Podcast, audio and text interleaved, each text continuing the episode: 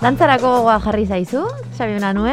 Beti bezala, baina ez daukat estilorik dantzarako, benetan. Euskal estiloa. E, e, baina euskal estilo txarra baita ere. Bat, bat.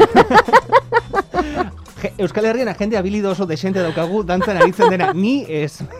Ai ama, nere kuadriako batek esango du, bueno, nere, nere oso lagun batek, Maria Rivero, musu bat emango diogo mendik. E, Maria Rivero esaten du, edade batetik aurrera, e, oiaskoaren dantza egiten duzula. Hoi askorena. Hau da, besoekin, ulertuko idazue etxetik, besoak etxetara pegatu eta egalak izango balira bezala, gora eta bera, gora eta bera, eta pausuak eskerretara eta eskumara, ez? Aerobik egiten egongo bagina bezala. Berdin duela ze kanta jarri, ritmo hori alteratzen dala, baina ja bakiz, badakizula zure amaren antza hartzen ari zarela, Bai. pausu hori bilakatzen danean zure repertorioan basiko bat. Eta Euskal Herriko pertsonen nola aldakarik ez daukagu, ba, bueno, kakieto parau. Antxe. Antxe, en fin, zer daukago gaur, Xabi? Bueno, ba, erronkak eta challenge buruz hitz egin behar dugu, eta hor dantza egin behar da. Beraz, ez dakit nola arituko garen gu biok, ni beintza gaizki, zu ez dakit. Txan, txan, txan, Txan, txan, txan, txan. Bueno, erronkei buruz hitz egiten hasita. E, sarian, badakizue, pues, challenge eta erronka desente ikusten ditugula. Historia pixka bat egiten hasteko, Ice Bucket Challengea esan zen lehenetarikoa, Hori zer zan, ura botatzen zutena izotzarekin hori da, bai. Zelan, esklerosi- zelan ditu duzio? Ice Bucket Challenge. Aiz, aiz bucket. Ice Bucket Challenge.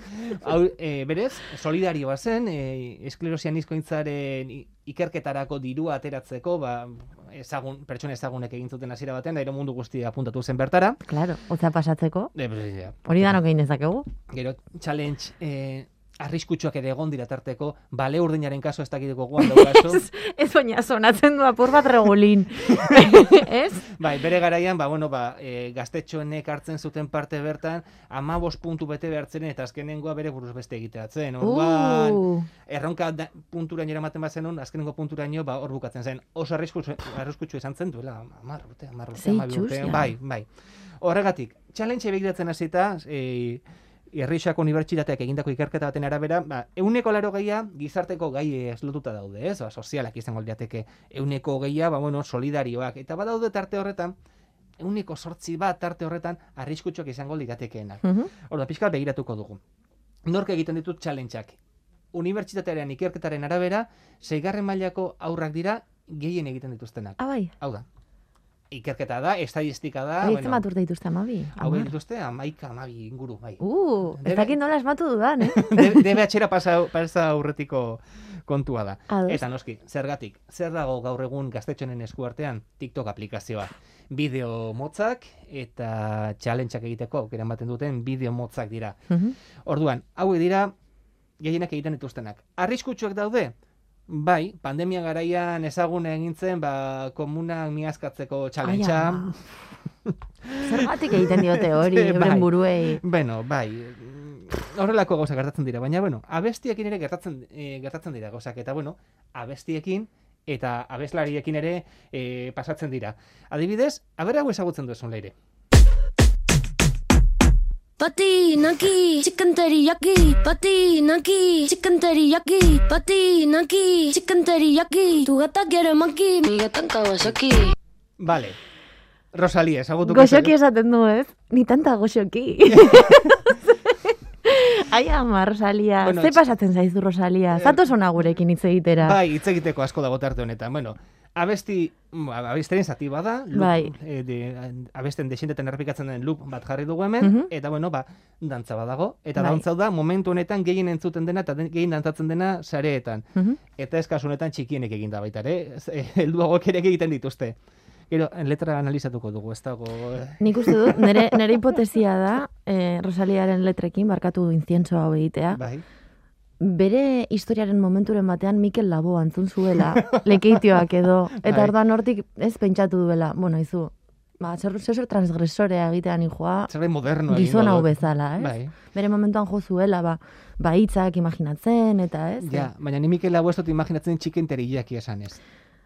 Bueno, falta zitzaizkion urte batzuk, baina Mikel Laboa, barkatu ezatia, bueno, baki oso transgresorea izan zala. E, zeinek daki, zeinek daki. Gaur egun biziko balit ze, ze- zein luke, baina bueno, Oi asko teriyaki igual izango luke. akaso bai en fin. Bueno, Bueno, eh, esan duguna, ez, e, aukera ezberdina daude, eta en, pertsona asko, kasu honetan abeslari baita ere, en, challenge hauek erabiltzen dituzte, bere, beraien promoziorako. Rosalieko nantxe disko batera du, eta loop honekin, ba, bueno, ba, arrakasta lortu abesti entzun aurretik baita ere. Orduan, bueno, aukera dago. TikTok erabiltzen da, Instagram erabiltzen da kasu horretarako. E, kontu ez eduki behar da, e, nolako e, challengeak egiten diren, ez? Esan guna, bale ordinaren egiten bada, edo komuna txupatzen hasten balin bat zara baita ere zer egiten dugun, edo okerrago badaude, jendeari joka hasten bazara eta hori saretari gotzen badozu, hor arazoetan egon, egon gaitezke, eta egia da, ba, txiki, etxeko txikienek, ba, bueno, hau ez dutela kontrolatzen, noraino jarraitu dezakeen zerbait, eta noraino ez, ez? Orduan, e, hori kontuen edukitzeko. bai. Interkonektatuta egotearen aukera hori, eta gainera, ez, baz, ez baduzu, challenge egiten, kanpoan gelditzen zara, lagunekin daukasun harremana ostu egiten da, eta bueno, baten egiten egin behar duten ez, ba, bueno, ba, kontuan edukitzeko. Gauzak ez dira inbeste aldatu. Kontua da, e, egiteko moduk aldatu direla. Gu, Baina- gazteagoa ginenean ere, ba, baziren, e, talde desberdinak gauzak ez dira inbeste modu. aldatu, baina eh, jolastokia bai aldatu da. Ez? Eta jolastokiaren arauak aldatu dira. Bai, baina pre profilak bete egiten dira, errepikatu egiten dira, Ja, beti dago jotzen duena, beti dago guantatzen duena, beti dago espotzen duena, jotzen duenari, ez? horregatik, beti dago pertsona liderra izango dena baita ere, Mhm. leheno i- klase patioan izango litzatekena, kasu honetan mugiko horretara eraman da, leku aldatu da, baina profilak berdin-berdin mantendu dira, eta hori da kontutan eduki behar dena, eta zer egin behar den, da, non dauden, kasu honetan mugak, ez? E, mugak begiratu beharko lirateke, eta zer diren, ba, bueno, gaizki daudenak, violenta direnak, esan dugunez, autolesioak direnak kasu honetan baita ere. Orduan, estudioan e, begiratu dutena da zer egiten den kasu honetan gehien eta bueno, ba 10 eta 14 urteko pertsonetan zentratu dira gehien bat baitaren, naiz eta ikusi dugun e, erronkak egiten dituztenak gaztetxoagoak direla Bai, eta 97 pertsona ar, ar, in, analizatu dituzte. laureun eta? 17 pertsonen artean egindakoak. Laureun Et, eta hor ikusi da egiten dituzten e, sare, e, erronkaketan nondikan nora dijoazen eta zer ematen dioten garrantzia kasu honetan, ez? Eta esan duguna, taldeko parte izatea da gauzari garrantzitsuan hauentzako baita ere, eta egiten dira erronkak taldeko parte izateko. Orduan, horregatik esaten nuen gauzak ez dira hainbeste aldatu urte, e, urte, hainbeste urtean, eta profilak errepikatu egiten direla. Ikaragarria da. Horregatik, erronkak beste modu batera ikusi behar ditugula. Bere garaian solidarioak zirela, eta kasu honetan, ba, bueno, ba, komuna txupatzarekin ez dakin hona amaituko dugun. Urgentzietan? Mm, COVID harrapatu ezkero bai. Pentsatzen ari nintzen COVID-aren bigarren partean. Bai. Agian, beste virus bat, bueno, virusa ez dakit hortik aterako litzateke, baina hau bakterian bat, Pandemiaren okerrenean egintzen, famatu egintzen challenge bat izan zen, baina eh? esken hori okurritzen zaio, mesedez. Go, gogoan daukat eh, el reto de la canela. Gogoan Oh, bai. Eh, Bueno, hori autolesiotik oso gertu zegoen. bai, batez ere estulkasten zinenean, eh, kutxara batean kanela jarrita, hauan sartu eta ras. Nik, nik ez, ez dut, eh, zuk sekula egin dozu Ez, horrelakorik. ez, baina bideoak ikusi ditut, batez ere, ba, kutxara, goiarakada txiki bat sartu ordez, ba, goiarakada handi bat sartzen zutenak, eta Bai. gero, bideo hori birala egiteko, ba, zerbait agresibo egiten zutenak. Ez que gure garaian, Xabi, bazegoen Hori youtuber gure, bat, gar, gure garaian. Gure garaian. Gure garaian. tan, tan, tan, tan. Bazegoen, eh, existitzen zen, alako influencer bat, Salvador Raya. Izen Ba, ezaguna egiten zait, bai. Ni- Ea, etxean baldin mazaudete, jakizu zer dan influencer vintage bat, Salvador Raya, gure garaikoa. Eta beste burret etortzen zaitena, klaritzel, klor, kloratzel, edo beste emakume beltza handi bat, ba, Bai. hori nik ari ikusi nion goiak erakada erraldi bat hauan sartzen baita ere.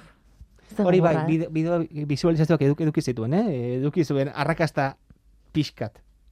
Baina egia da guk gero ez genuela hori egiten eta youtubera igotzen. Hori da. Orain TikTok ere gauko zenuke?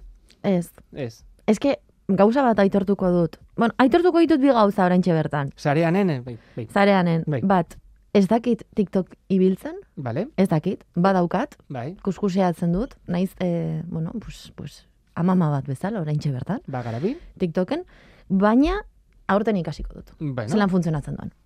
Jakin dezazuela, prestatu zaitezte. Bai. ez da ez erronik aterako zenuke nortik. Behintzat ulertzea nola funtzionatzen duen. Vale. Egia da funtzionatzen duela, e, bere garaian Twitterre funtzionatzen zuen bezala, momentuko bideoak eta e, direktoak egiteko, zuzenekoak egiteko balio duela, eta Mhm. momentu honetan, mundua hankazgora dagoen honetan, balio izan duela ikubaitara ikusteko munduko beste zatiak nola dauden. Ikaragarria. Bueno, TikToken oraintxe bertan jakin dezazuela, gogoa baldin badukazue, badagoela em, Ukrainiako soldado bat, Dantza Eh, egiten duena, dantza egiten dantza duena, egiten duena. alabari era, egunero erakusteko ondo dagoela. Mhm. Zer gauzak, eh? Horretarako ere balio du, eta dantzak zertarako balio duen baita, ez? Begira. Bai, bai, bai.